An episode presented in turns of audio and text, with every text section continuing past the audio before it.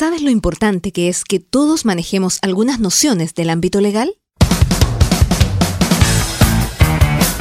En los próximos 60 minutos, Karen Muñoz Guzmán, abogada, se dará el tiempo de explicar en su estilo algunos de los conceptos que todos debemos conocer, con buena música e invitados. Ahora comienza Aboga Rock en Radio Universidad de Concepción. Buenas tardes, ¿cómo están? Bienvenidos un jueves más cuando ya nos queda poquito para terminar este año y cuando pensábamos que no íbamos a tener sorpresa y que íbamos a llegar al 2023 sin ninguna novedad, resulta que este lunes 12 partimos con una noticia casi cadena nacional, acuerdo por Chile. Así que bueno, bienvenidos a este episodio de Boca Rock. Hoy vemos este nuevo proceso constituyente. Y para hablar de este nuevo proceso constituyente, eh, tenemos un invitado que estuvo con nosotros, pero nunca en la versión radio, sino que en este programa especial que hicimos precisamente para el Día del Plebiscito. Me refiero al señor abogado Abraham Quesada, además especialista y docente de Derecho Constitucional. Abraham, bienvenido a Boca Rock. Muchas gracias, Karen. Feliz de poder comentar esto. La vorágine del derecho constitucional no deja de estar presente en la actualidad. Increíble, ¿eh? yo me acuerdo que cuando en mis años yo estudié Derecho Constitucional era una cosa como una, una taza de leche. y, y, a ti te han tocado años eh, turbulentos y estamos aquí frente a un nuevo proceso constituyente. Claro, el momento constituyente no para en nuestro país desde hace ya varios años y considerando además la experiencia de la Convención Constitucional, lo que va a suceder ahora vamos a poder hablar quizás un poco de las primeras nociones que tenemos eh, en relación a este nuevo proceso que se va a vivir, pero todavía, le adelanto desde ya, hay mucho por definir. Exacto, estamos, estamos yo creo que como en la posición de cuando tuvimos el pacto por la paz, eh, cuando teníamos algo, pero en realidad faltaba mucho, eh, lo asimilo un poco a eso, em, en noviembre, en el 2019, hoy en día tenemos después de tres meses, casi 100 días, de dimes y deretes, de peleas, de me salgo de esto, de hago una mesa aparte, de discusiones. Finalmente tenemos este acuerdo por Chile. Este lunes, ¿cierto? Em, fuimos no sé si sorprendido, ¿cierto? Pero eh, había muchas personas, que habían perdido la esperanza ya de que esto no iba a ocurrir y aparecen, ¿cierto? Mostrándonos que finalmente se había firmado. Partamos por el principio, o, un poquito haciendo como un, un raconto. Eh, ¿Qué pasó estos tres meses, estos casi 100 días? Eh, gracias, Karen. Bueno, tengamos como precedente base los resultados del plebiscito, pero no de salida, sino el plebiscito de entrada, que viene a justificar la existencia de este acuerdo por Chile, bajo mi criterio, por cuanto se consagró la idea que Chile necesitaba una nueva constitución. Ahora bien, la mayoría en el plebiscito de salida consideró que la propuesta que hizo la Convención Constitucional no era la adecuada por nuestro país sin embargo, todavía estaba ese bichito, por decirlo de cierta manera, que había que crear una nueva carta fundamental. Y es por eso que las mesas de los distintos sectores políticos se sentaron a conversar igual de manera transversal, desde izquierdas a derechas, a poder construir este acuerdo que tiene varias particularidades y varias novedades que podemos ir descubriendo pero principalmente sujeto a varios límites que no se encontraban considerados a propósito del, del primer momento, del primer proceso, si lo queríamos llamar así, a propósito de la Convención Constitucional. Exacto. Oye, y así llegamos, ¿cierto? Después de esto, como tú dices, quedó el bichito y de hecho, eh, yo recuerdo eh, inmediatamente después del plebiscito de salida, eh, voces desde el gobierno, distintos sectores, hacen referencia de que, oigan, esto no se acaba acá, porque está la intención popular, ¿cierto?, de, y de la ciudadanía de tener un nuevo proceso constituyente. Eh, muchos, días de discusión hasta este lunes, 10 de la noche, cuando aparece el presidente del Senado y de la Cámara, ¿cierto? Álvaro Elizalde y Vlado Mirosevic con este papelito diciendo, hey, ok, firmamos este acuerdo. Em, difícil fue llegar, difícil eh, fue, fue conciliar, ¿cierto?, las distintas posiciones, pero algo se llegó de a qué se llegó, porque en el fondo nosotros veíamos eh, cosas, un papel que leía, que leían, ¿cierto?, los presidentes de las cámaras, pero, pero ¿qué es lo que hay en ese papel? ¿Qué es lo que el acuerdo? ¿Podemos ir viendo de a poquito un poco de qué se trata? Obvio que sí, obvio que sí. En primer lugar, tener en consideración, creo que es importante señalar que esto fue un proceso de negociación donde todos los sectores tuvieron que ceder en cierta manera. Entonces, para tener algo a priori, no creo que ningún sector haya quedado 100% conforme con este acuerdo. Sin embargo, a partir de las tratativas que fueron en más de alguna oportunidad bastante complejas, se llegó a este acuerdo. Bueno, este acuerdo eh, considera dos aspectos que yo creo que son esenciales. el primero de ellos son las bases constitucionales, es decir, cuáles van a ser los lineamientos que deben respetarse y que deben considerarse en la nueva propuesta constitucional que va a surgir en este nuevo proceso constituyente. Estas bases lo que vienen es a establecer ciertas reglas, ciertas reglas de cómo va a tener que estructurarse la constitución.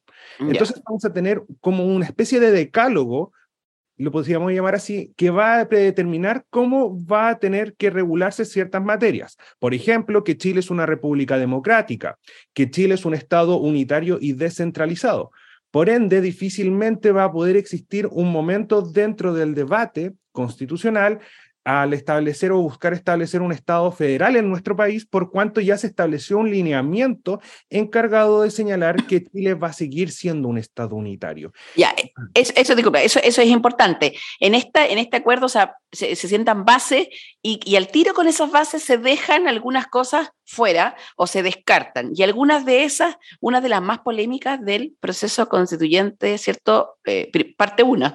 Eh, por ejemplo, Estado plurinacional, eh, ya no, no, hay cabida. No, no, hay cabida. O el Estado regional también que se había, se había construido dentro de esa figura. Pero ojo, creo que esas limitaciones no necesariamente van a ser unos dogmas en el sentido que igual van a pasar por eh, un consejo de admisibilidad que igual va a determinar si son admisibles o no ciertas normas. Y además de eso, también tengamos claro que en el derecho constitucional una de las grandes particularidades que tiene, que por ejemplo yo siempre hago la diferencia a propósito del derecho civil, es que todo es tan interpretable que se puede llegar de por una vía a la otra en la construcción de un concepto que quizás se enmarque dentro de un Estado unitario, pero que en su desarrollo, en su contenido propiamente tal, presente ciertas particularidades que lo diferencien del Estado unitario que, por ejemplo, tenemos hoy en día. Claro, tienes razón, no, no, no es no son dogmas, no, cosas tan, tan rígidas, pero, pero hay, surgen dudas. mira, vamos a seguir viendo, ¿cierto?, eh, qué es lo que se llegó al acuerdo, pero, pero al tiro a mí me surgen preguntas. ¿Vamos a tener esta vez un órgano paritario? ¿La paridad es importante en este nuevo proceso? Dentro de los requisitos que se estableció para cada una de las conformaciones de los distintos órganos del proceso constitucional, se considera la regla de paridad y también se consideran escaños reservados que van a ser eh, supernumerarios en el caso del Consejo Constitucional, que es uno de los órganos. Ahora bien, ¿cuántos van a ser? No sabemos porque todavía no existe la propuesta concreta en torno a esta materia, solamente que se habla en proporción a la cantidad de votantes. Solamente esa es la noción que nosotros tenemos. Ya, pero interesante porque ahí mencionaste otra cosa, los órganos, o sea, se van a crear órganos. Vamos a seguir hablando de esto en el segundo bloque, pero ahora vamos a escuchar una canción, es de un cantante norteamericano y que nos viene a decir eh, que yo creo que cae muy bien en este proceso porque es como mm, eh, no sé, o sea, yo sabemos, hemos visto, ¿cierto?, por televisión la discusión, hemos enterado a través de, de los Twitter, de distintas cosas, pero, pero ¿cómo está la temperatura de la gente? ¿Qué es lo que opina? Hay un sector que eh, no sé si confía mucho. Es como, en general a mí me queda una sensación desde, desde afuera, mirando redes sociales, que esto es como una vuelta con el ex. es como que lo vamos a intentar. Lo vamos a intentar. Vamos a escuchar a Lenny Kravitz con Again, aquí en Aboca Rock.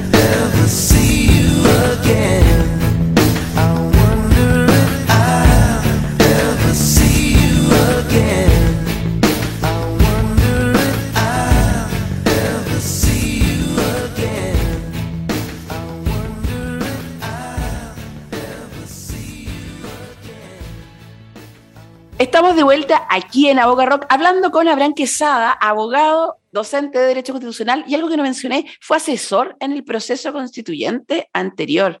Por lo tanto, tú de cerca nos puedes, eh, puedes hacer este paralelo o tener una visión, sobre todo a la luz de lo que mencionaste en el primer bloque, de órganos.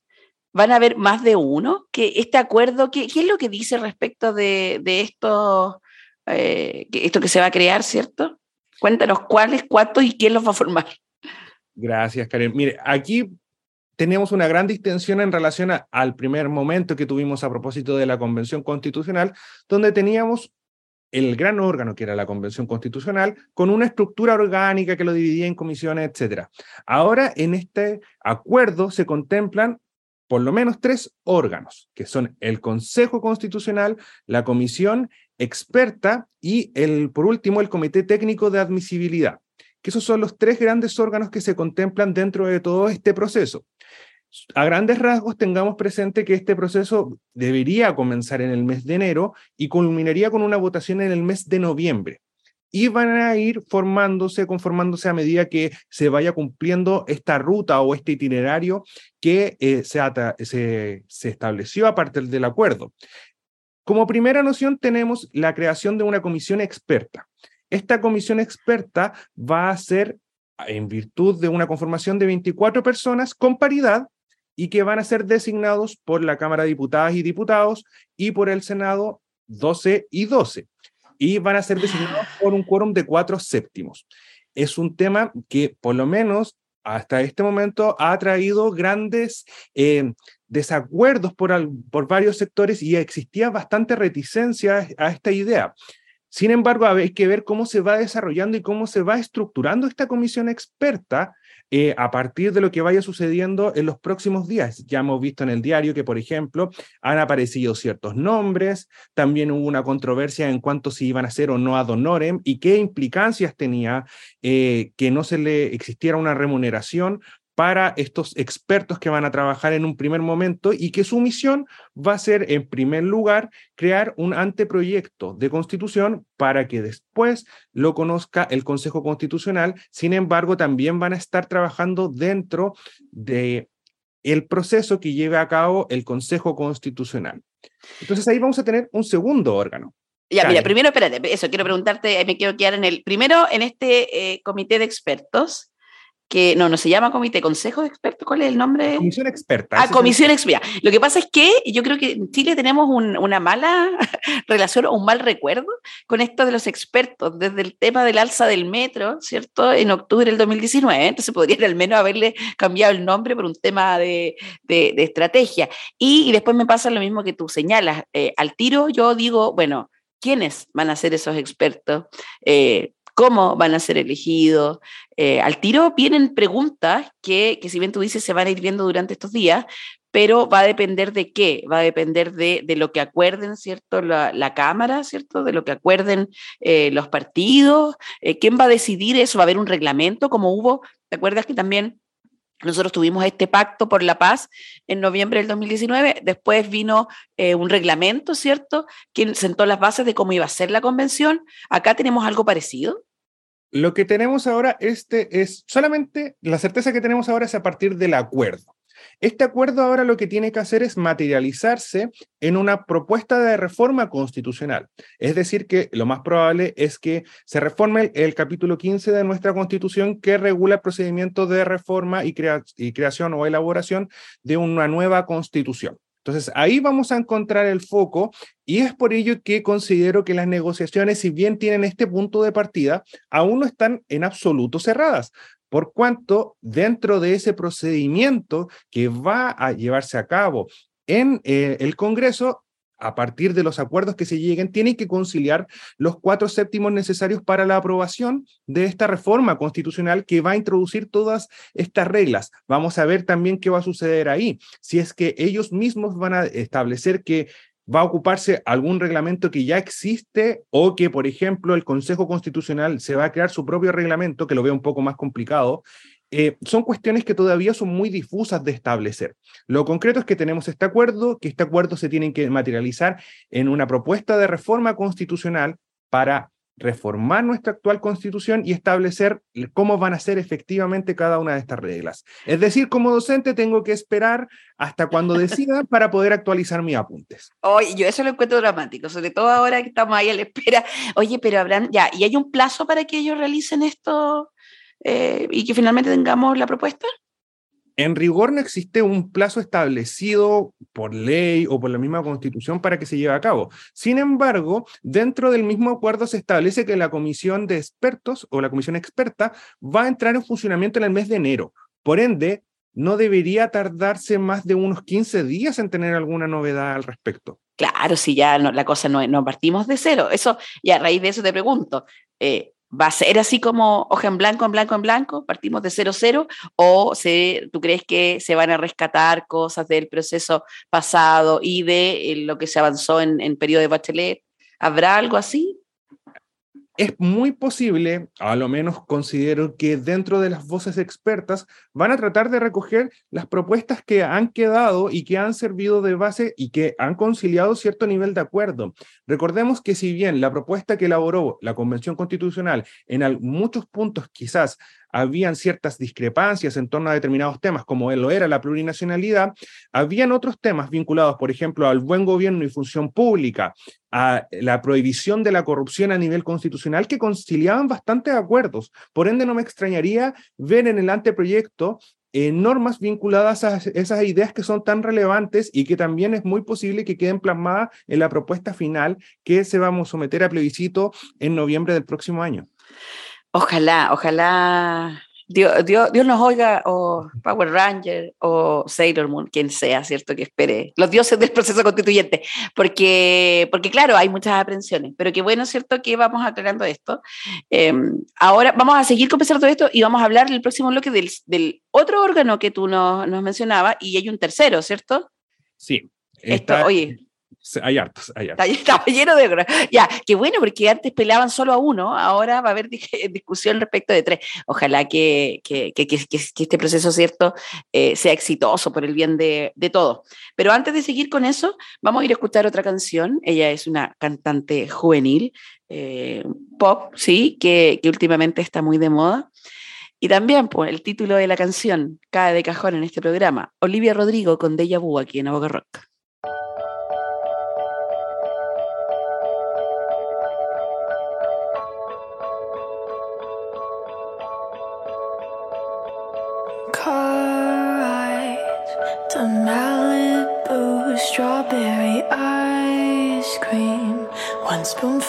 Two and trading jackets. Laughing about how small it looks on you.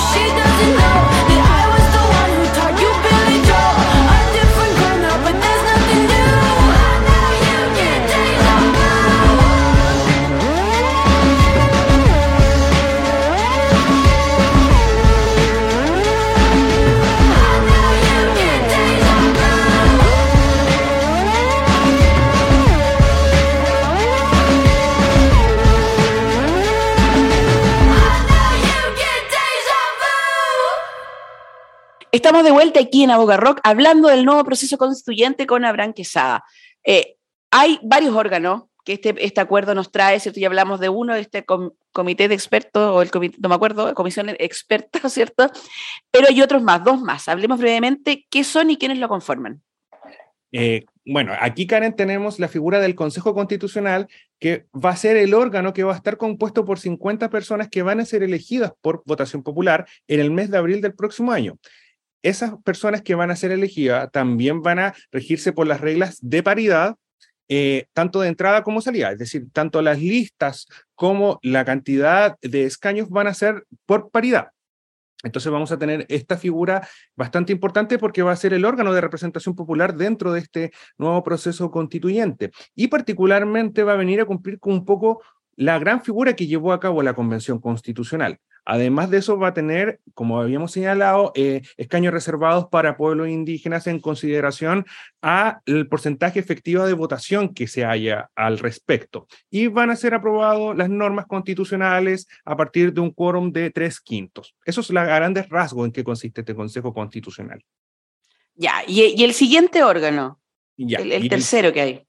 El tercero es un comité técnico de admisibilidad este comité tiene bastantes particularidades que también quizás no ha resonado tanto, pero también es bastante llamativo, porque va a estar compuesto por 14 personas que van a ser juristas de destacada trayectoria, tanto académica como profesional, y que van a ser elegidos por el Senado con eh, una propuesta única de la Cámara de Diputadas y Diputados. ¿Y ellos qué van a hacer? Van a hacer el papel de filtro, de determinar si se cumplen o no con las bases que está proponiéndose en este acuerdo y que van a ser sus resoluciones las que van a determinar si entra o sale una norma constitucional en virtud de ese establecimiento. Por ejemplo, lo que hablábamos delante, si existía alguna norma que habla que Chile es un Estado federado, el Comité Técnico de Admisibilidad lo más probable es que la declare inadmisible por cuanto se opone a las bases institucionales.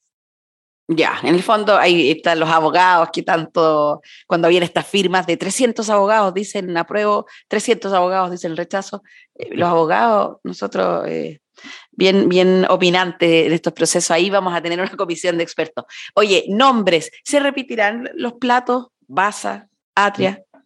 A ver, en relación al Consejo Constitucional, eh, resulta bastante complejo que participen porque ellos están eh, inhabilitados para ejercer cargos públicos durante un año. Y la comisión es experta... No cuadra.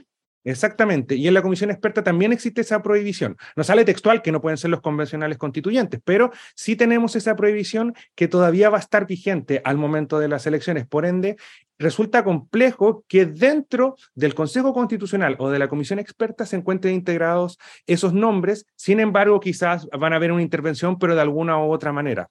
De forma asesoría, claro. Por lo tanto, todos aquellos que quedaron fuera en el primer proceso tal vez entran acá. Una Tania Butch tal vez podremos ver. ¿Quién sabe? La, vamos a, la vamos a, proclamar, la vamos a llevar, a motivar. Oye, Abraham, otra cosa, hablemos un tema más allá de los órganos, que algo que es súper relevante.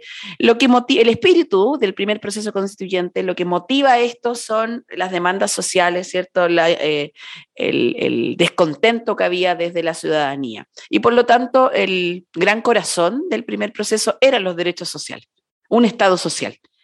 ¿Qué pasa con eso en este proceso? En este acuerdo al menos. Tenemos dentro de estas bases que habíamos conversado una base que habla en particular que Chile va a ser un Estado social y democrático de derecho. ¿Eso qué implica? ¿Que van a existir derechos sociales en esta propuesta constitucional? Sí, pero ojo, que aquí lo que se establece es que va a ser tanto de instituciones estatales como privadas. Es decir, que el Estado también va a intervenir en la conformación de y el cumplimiento de estos derechos sociales, a contrario censo de lo que sucede hoy en día a propósito de eh, este Estado subsidiario que ha sido fuertemente cuestionado y que se quiere dejar de lado. Ahora bien, creo que la trascendencia no puede quedar solo en el titular. ¿En qué sentido me refiero? Que si hablamos que Chile es un Estado social, va a ser muy importante ver cómo se van a estructurar el contenido de cada uno de los derechos. Recordemos que en la Constitución, por una parte, se encuentra una parte orgánica donde se establece cómo va a funcionar el Poder Judicial, Ejecutivo, Legislativo, y por otra parte, una parte dogmática donde encontramos los principios y además los derechos fundamentales. Dentro de estos catálogos de derechos fundamentales van a estar evidentemente los derechos sociales, pero de nada sirve que, por ejemplo, se establezca el derecho a la educación sin establecer un estándar mínimo de cómo se va a regular. Por ejemplo, si va a ser gratuita o no, cómo se va a regular eso, cómo van a establecerse eh, los estándares mínimos, eh, hasta qué, por ejemplo, año va a ser la escolaridad obligatoria. Todas esas son cuestiones que deberían establecerse como un margen para que después exista un desarrollo legislativo al respecto. No sabemos cómo ir a ser, solamente sabemos, tenemos el titular, Estado Social y Democrático de Derecho.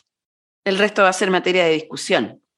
Em, y, bueno, en, general, porque si bien eh, tú dices, nos acaba de decir, hay muchas cosas que se tienen que discutir, eh, hay otras cosas que, que hacían que la propuesta pasada fuera, según algunos, em, demasiado moderna, no estábamos preparados para eso, eh, trataba temas ambientales, eh, se preocupaba de la naturaleza, eh, derechos reproductivos y sexuales, había una serie de materias muy vanguardistas, ¿cierto?, de las cuales se hacía cargo, lo que le hacía también un poco maximalista, ¿ya?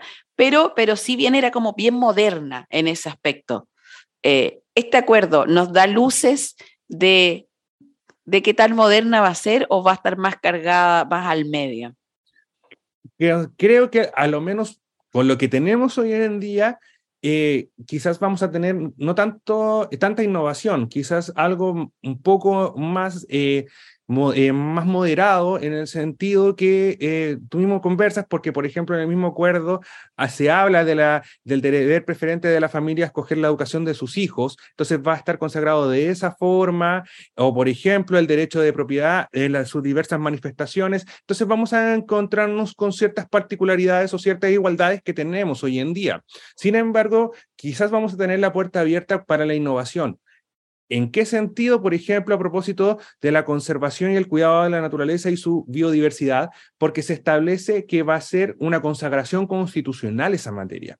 Entonces va a ser interesante ver cómo se va a discutir la materia de la naturaleza, considerando que, por ejemplo, en la propuesta que había en la convención existía un capítulo completo dedicado a la naturaleza y medio ambiente. Entonces va a ser interesante ver cómo se va a regular eso, por ejemplo, vinculado al tema de los derechos de aguas, que generó tanta polémica en su momento, cómo se va a regular y cómo se va a compatibilizar con eh, ciertos ejercicios de ciertos derechos. Claro, va a ser interesante ver cómo se va a poder jugar y qué tanto se va a poder jugar dentro de estas bases que ya se dejaron un poco eh, establecidas. Vamos a, a tener que, bueno, tener esperanza. Bueno, y, y, de parte de la esperanza que, que veis, la ciudadanía no es no es lo único que quiere, no es lo único que quiere sentarse a tener esperanza, también quiere participar. Y el primer proceso sí tenía distintas instancias de participación ciudadana. ¿Este las contempla al menos en este acuerdo? Eh, por lo menos lo vemos bastante atenuados en un primer momento, porque eh, recordemos que ahora va a existir un comité de expertos que va a entregar una, un anteproyecto. Entonces, no sé cómo se podría vincular, además en un tiempo sumamente acotado que va a funcionar el Consejo Constitucional, van a ser solo seis meses, cómo se van a lograr o si se pretenden lograr mecanismos de participación ciudadana a propósito de las tan conocidas iniciativas populares eh, de normas constitucionales que existieron en su momento en la convención. Ahora, ¿Se logrará eso o no? Es un desafío del que a lo menos debemos estar bastante expectantes a lo que sucederá. Lo que sí vamos a asegurar en relación a la participación es que tanto la elección de los consejeros y consejeras constitucionales como el plebiscito de salida va a ser con voto obligatorio. Por ende, todas y todos tenemos que informarnos. Ya, qué bueno eso, que al menos de esa manera va a haber una participación. Y sin perjuicio de que no exista un mecanismo específico para esto, ya aprendimos, ¿cierto? Hemos tenido experiencia, llevamos años en, en esto, en que vamos a tener que informarnos y, de nuevo compartir las fake news. Eh, ya tenemos, tenemos experiencia en, en el cuerpo, por lo tanto, ojalá que esta vez todos los agentes, ya sea estas tres comisiones, estos tres órganos, más la ciudadanía, eh, tengamos un mejor resultado. Sí, que generemos un consenso en relación a cómo queremos constituirnos. Y para que Abraham al fin pueda eh, cambiar su apunte de forma definitiva. Piensen, por favor, en los profesores de Derecho Constitucional. Oye, y, y yo pensé en ti, o sea, no sé si pensé en ti porque más te obligué a elegir una canción, pero lo cual es bonito porque así deciden eh, algo que les guste y por qué. Así que dinos, ¿qué vamos a escuchar ahora? Eh, gracias, Karen creo que encaja perfectamente con relación a lo que está sucediendo en, en torno a estos momentos constituyentes que estamos teniendo. Quiero que la canción sea A Rodar mi vida de Fito Páez, particularmente porque estamos rodando. Vamos a ponerle un fin a esto y vamos a tener una nueva constitución el próximo año. Yo creo que esa es la gran incertidumbre y ojalá que demos y terminemos en un buen puerto. Exacto, a rodar, a rodar, pero con final, no a rodar para siempre. Muy bien. Escuchamos a Pito Páez aquí en Amocarroca. Se me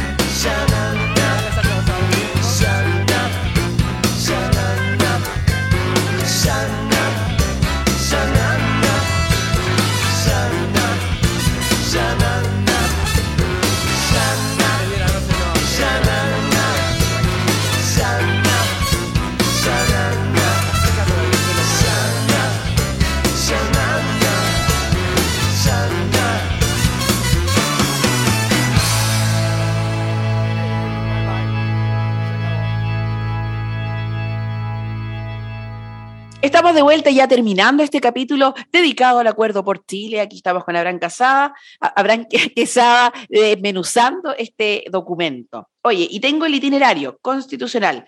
Primero, enero del 2023 se instala la comisión experta.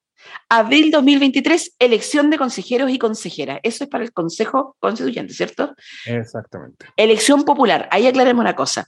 Elección popular y el tiro empiezo, me voy hacia atrás, ¿cierto? Y digo, ah, va a haber, vamos a tener que patrocinar también personas, eh, va a ser como el proceso pasado, o, o aquí no hay independientes, ¿cómo funciona? Aquí tenemos una gran diferencia y que responde también a una de las críticas que se vivió en su momento en torno al papel que jugaron los independientes dentro del proceso de la Convención Constitucional. ¿En qué sentido? En que ahora el Consejo Constitucional puede tener independientes, sí, pero los independientes tienen que estar en las listas de los partidos. Es decir, que no vamos a tener listas de independientes como sí existió en algún momento. Entonces, igual lo que se busca es establecer cierto grado de certeza en torno a las apreciaciones políticas y valóricas mínimas de cada uno de los candidatos que van a postular a la, al Consejo Constitucional. Y esto también yo creo que, hablándolo más, más como experiencia de la vida, esto fue como tuvimos una oportunidad, se falló, por lo tanto, se perdió. Y hoy en día volvemos al proceso, ¿cierto?, donde los, eh, los partidos toman un poco la, la, batuta. Sigamos, 21 de mayo del 2023, instalación del Consejo Constitucional, o sea, al tiro, son elegidos y en mayo ya están eh, trabajando. Rapidísimo. Nada de, nada de vueltas aquí. No. Eh, bueno, se, eh, Esperemos que sea más, más rápido. Recordemos que el inicio o la partida de la convención fue, fue difícil, fue lenta, fue producto de que no sabían cómo funcionar, había discusiones. Tú, bueno, que estuviste ahí, eh, lo pudiste ver. Eh, como que costó que partiera. Es que costó que partieran porque no teníamos eh, esa estructura orgánica de funcionamiento con un reglamento. Entonces, yo creo que también a partir de esa misma experiencia vamos a tener un reglamento antes y el, el, tiempo de funcionamiento del Consejo Constitucional va a estar destinado a la discusión de las normas constitucionales. Yo creo que ese va a ser el gran foco. Sin embargo, el plazo de funcionamiento de este Consejo, eh, a lo menos considero que puede en algún momento jugar una mala pasada en torno a que son solo seis meses. Es un tiempo bastante acotado. Sí, acotado. O sea, si en el proceso anterior, eh, recordemos que hubo, un, momento en que se quería pedir prórroga porque no se alcanzaba, recuerda, y que finalmente se ajustaron a los plazos, pero eh, con, mucha, con muchas eh, discusiones de que en el fondo se estaba entregando algo que a lo mejor no había quedado también producto del, del, del apremio. Aquí son seis meses, es más corto, ¿se podrá? O sea, sí se podrá, pero yo creo que eso implica, como se vivió en un momento en la convención, trabajar sábado, domingo, festivo, a dos de la mañana, todo, todo incluido. 28 horas al día. Claro. Ya, sigamos. Después, ¿cierto? Esto es mayo, por lo tanto, de mayo nos saltamos al 21 de octubre del 2023, donde está la entrega del proyecto de constitución. O sea, vamos a 21 de octubre, miren la fecha, qué cargado está octubre para, para, este, para estos procesos. 21 de octubre, entrega el proyecto de constitución y después 26 de noviembre el plebiscito ratificatorio. Aquí no hay, esta mi pregunta, desde la, desde la de ignorancia, ¿cierto? Eh, se entrega el proyecto armonizado, completo, no va a haber este, esto que pasó la otra vez, que tuvimos un proyecto y después se adecuó, se armonizó. Eh, no, porque ahí va a juntar, jugar un rol clave el comité de expertos, la comisión de expertos ahí. Ya. Ya, en el fondo, claro, aquí como hay un, tema de expertos y otro técnico, debería, deberíamos no tener esos problemas de redacción o de armonización que tuvimos en el, en el primer proceso. La gracia es que va, va, a tener que se van a poder detectar cualquier incongruencia o inconsistencia que se pueda detectar en la propuesta por los expertos para que se pueda arreglar a propuesta de alguna redacción alternativa. O sea, va a ser el proceso de armonización en paralelo a la aprobación de las normas constitucionales. Ya, o sea, y, ese es, ¿cierto? El cronograma más o menos. Nosotros vamos a volver a vivir de enero a noviembre un nuevo proceso constituyente, eh, todavía con muchas incertidumbres, como dices tú, solamente con este acuerdo y con estos plazos súper acotados. Eh, ¿Y qué consejo nos das tú como profesor, como, eh, como asesor del primer proceso, ¿cierto? ¿Qué consejo nos puedes dar tú a la ciudadanía? Porque porque hay un poco de mm, desconfianza, de, yo te decía, la sensación de como del ex que te dice que, oye, ahora sí, eh, que, también se entiende ¿ah? de, los dos sectores, de las personas que votaron rechazo y votaron apruebo. Hay como una desilusión. Eh, ¿qué, les puedes decir tú desde el punto de vista ciudadano y para construir en el fondo y lograr tener un proceso exitoso? Ya, eh, creo que lo más importante es que tenemos una certeza, va a haber un nuevo proceso constitucional. Eso evidentemente va a determinar cómo vamos a vivir los próximos años. Entonces, que una constitución no sea la raíz de todos los problemas, ok, pero también va a influir en nuestro día a día por cuanto todas las leyes también tienen que ajustarse a la constitución. Entonces, ¿es relevante para nuestra vida? Sí, para, para nuestra vida y para toda la vida de todos los que nos rodean. Por ende, yo creo que le primera invitación es a informarse, pero y a formarse una opinión propia. Es decir, no tomar lo que dijo A, lo que dijo B, yo no entiendo nada, a informarse por los canales oficiales. De repente puede ser un poquito ñoño, pero averiguar en qué está el proyecto, el estado del proyecto de reforma constitucional a través del Senado, a través de la Cámara de Diputadas y Diputados, a través de los sitios web oficiales, cuando entren a funcionar todos estos órganos, lo más probable es que también tengan mecanismos de difusión y tratar de informarse por medios oficiales a fin de combatir la gran, el gran enemigo de estos tiempos, que son las fake news. Sí, yo creo que eso, es una de las mayores responsabilidades que, de nosotros como ciudadanos, que ya llamamos siempre a eso desde el programa y, tú y todos, ¿cierto? Quienes estábamos como del lado de, la difusión o de la docencia, a informarse de canales oficiales. O sea, voy a volver a hacer la analogía de la relación. Eh, aprendamos, pues, aprendamos lo que hicimos mal en un primer, eh, en una primera parte, esta vez, bueno, reflexionemos y tratemos de hacer algo distinto al menos. ¿Cierto? Eso es, como la enseñanza. Bueno, y a estar atento a las noticias que vienen, a cómo se va desarrollando este proceso. Eh, por mi parte, agradecida, Bran, que hayas acudido a este llamado para poder hablar de esto y obviamente recontra súper invitado para todos tenemos de aquí a noviembre para seguir hablando de esto. Yo feliz, encantado. Muchísimas, muchísimas gracias por la invitación y a informarse, que es lo importante, porque se nos vienen hartas cositas en torno a esta materia. Se vienen cositas, así constituyente. Gracias, Abraham. Y a ustedes, cierto, que llegaron aquí hasta el final. Me despido, muchas gracias. Esto fue a Boca Rock en Radio Universidad de Concepción. Nos vemos. Chao. Esto fue Aboga Rock con la abogada Karen Muñoz Guzmán en Radio Universidad de Concepción.